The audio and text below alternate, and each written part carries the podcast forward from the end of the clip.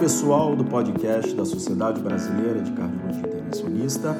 Eu sou Jamil Cade e trago para vocês uma análise da apresentação da doutora Jaqueline Scholl no Congresso ESC 2018.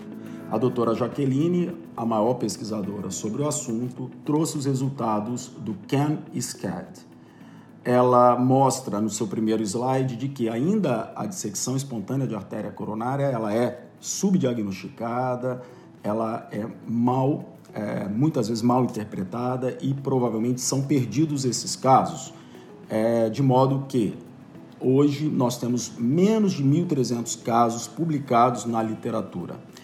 É, é, bem interessante que o estudo Ken Sked, que ela trouxe no caso o ESC 2018, ele é um estudo prospectivo, multicêntrico, observacional, que incluíram pacientes com dissecções espontâneas de artéria coronária não aterosclerótica, documentada em angiografia coronária por uma análise de Core Lab. É, os critérios de exclusão foram principalmente a presença de doença aterosclerótica em outro segmento coronariano e essa aterosclerose não podia ter uma estenose acima ou igual a 50%.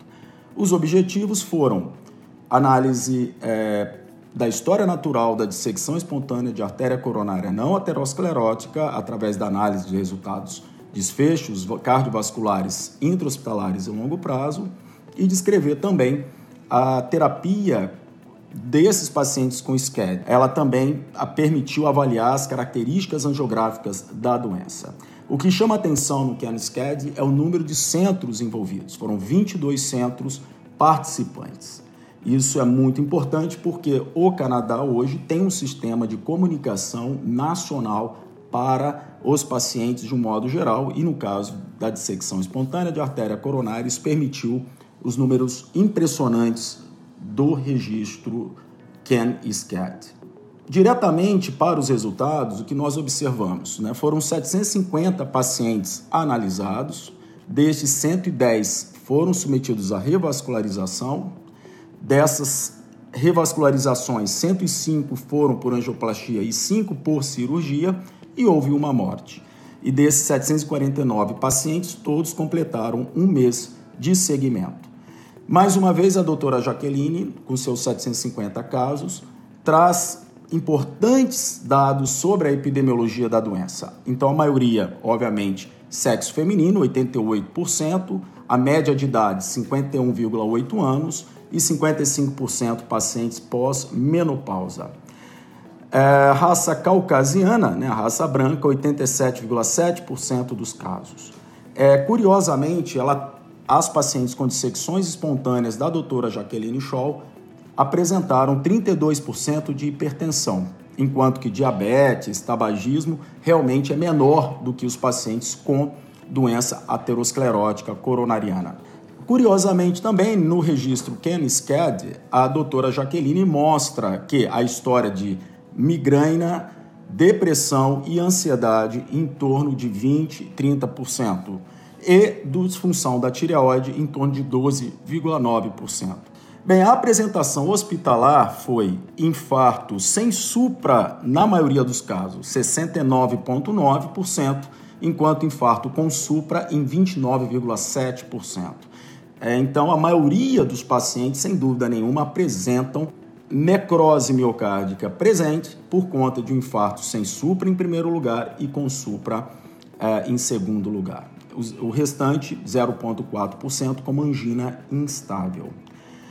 Bem, a apresentação clínica mais frequente foi desconforto torácico, em 91,5% dos casos analisados, e a elevação de troponina presente em 97,6%. Então, é importante observar esse dado de modo que a ausência da troponina positiva pode muitas vezes, no caso aí, é, descartar em 3 10% dos casos a dissecção espontânea de artéria coronária, quando o eletro não é diagnóstico, em mulheres sem fatores de risco que apresentam com dor torácica sugestiva. Porém, é, tem que ser, obviamente, levar em conta o que? Essas troponinas seriadas, muitas vezes, né? e outros métodos, talvez até não invasivos, como, por exemplo, a tomografia de coronário, nos casos mais suspeitos. Né? Então, quer dizer, a gente tem que observar esses dados de apresentação clínica e trazer para a nossa prática clínica diária.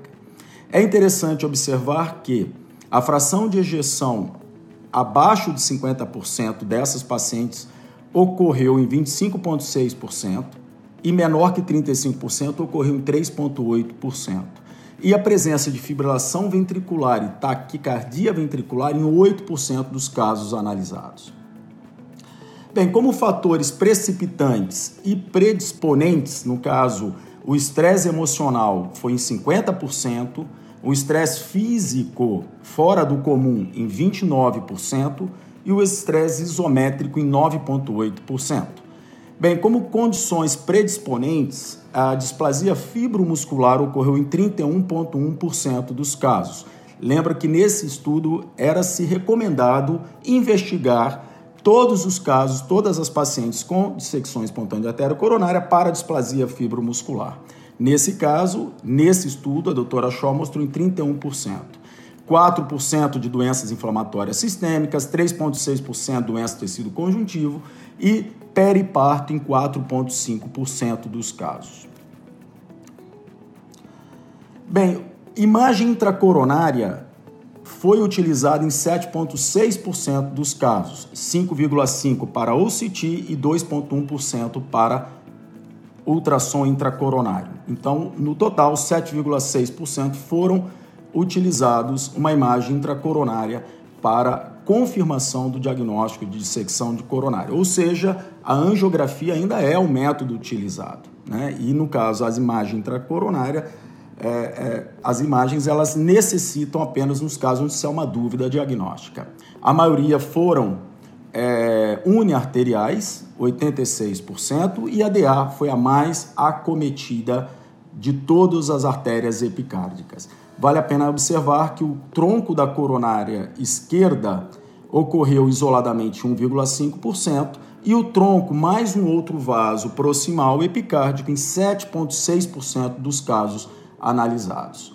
Os achados angiográficos de dissecções é, espontâneas de artéria coronárias foram o tipo 2, em 60,2%, é quando você tem aquele estreitamento abrupto e muitas vezes a normalização abrupta, não responsivos à nitroglicerina intracoronária. O tipo 1 em 29% dos casos, onde você tem a lâmina de secção, e o tipo 3 em 10,8% dos casos, como foi apresentado pela doutora Jaqueline Shaw. Bem, com relação ao tratamento empregado à dissecção espontânea de artéria coronária, o ChemSCAD mostrou que o tratamento conservador ocorreu em 84%, enquanto que a fibrinólise em 1,5% dos casos, a revascularização é, por angioplastia percutânea em 14,1% dos casos e cirurgia de revascularização em 0,7% dos casos. É, no caso, a estratégia de angioplastia foi Somente a passagem do fio guia em 14,6%, angioplastia com balão isolado em 20,4%.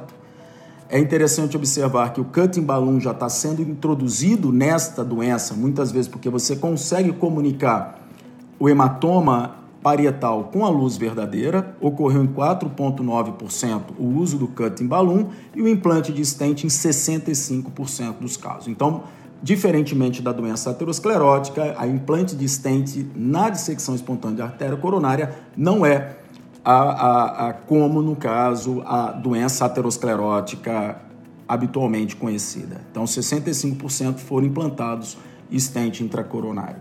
Bem, a taxa de sucesso da dissecção espontânea de artéria coronária tratados por angioplastia foi considerado sucesso 29%, sucesso parcial em 40% e sem sucesso em 30%. Então, a dissecção espontânea de coronária, ela tem uma, um resultado e uma, um tratamento diferente quando comparado com relação à doença aterosclerótica coronária. Com relação às medicações na alta e no segmento, é, dos 749 pacientes que completaram um mês de segmento, o uso da aspirina em 93% dos pacientes utilizados, o uso do clopidogrel em 67%, o uso do beta-bloqueador em 84% dos casos, 57% o uso de um inibidor ou um bloqueador do receptor da angiotensina, estatina em 55%, nitroglicerina em 14%, 10% bloqueadores de canais de cálcio e anticoagulação oral em 2,5%. Então, que vale a pena lembrar aqui, o uso da aspirina, o uso do beta-bloqueador tem que ser realmente muito é, é, sido empregado nestes casos de secções espontâneas de artéria coronária. Com relação aos eventos intra-hospitalares em 30 dias, observamos que a taxa de eventos adversos cardíacos intra-hospitalares foi de 8,8%. 0,1% para morte, 4% para recorrência de infarto, 3,9% para arritmias ventriculares graves, 2% para choque cardiogênico, 0,8% para AVC e 0,3% para insuficiência cardíaca congestiva. No caso de 30 dias, a taxa de MACE foi 8,8% também. Morte permaneceu em 0,1%, infarto recorrente 6,1%, revascularização não planejada 2,7%, AVC 1,2%, insuficiência cardíaca congestiva 0,4%. Outra característica importante do CAN-SCAD foi a comparação das dissecções que ocorreram no período periparto daquelas que ocorreram fora do período periparto.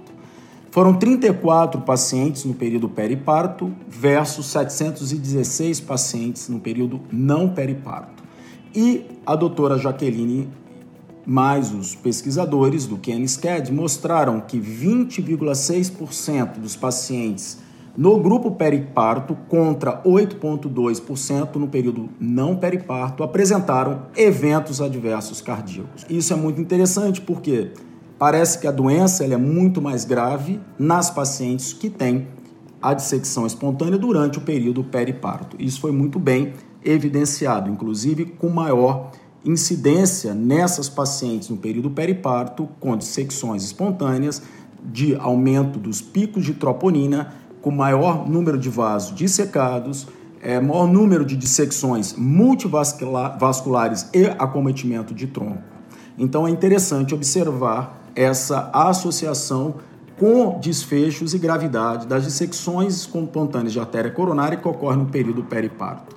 Bem, os preditores intra-hospitalares né, de eventos foram, ah, no caso, o periparto, teve um odds ratio de 2,8%, doença do tecido conectivo, um odds ratio de 8,7%, é muito interessante que, mais uma vez, a doutora Jaqueline traz uma nova a, a informação em relação à dissecção espontânea com esse novo estudo. Então, ela realmente mostrou que tanto o período periparto quanto doenças do tecido conectivos têm uma associação maior com desfechos em pacientes com dissecções. E ela termina é, dizendo que realmente a dissecção espontânea acomete pacientes jovens, mulheres de meia idade que apresentam com infarto do miocárdio, que a despeito da do tratamento conservador na maioria dos pacientes, é, a sobrevida em 30 dias é, ela realmente é boa, né? teve somente um caso de óbito.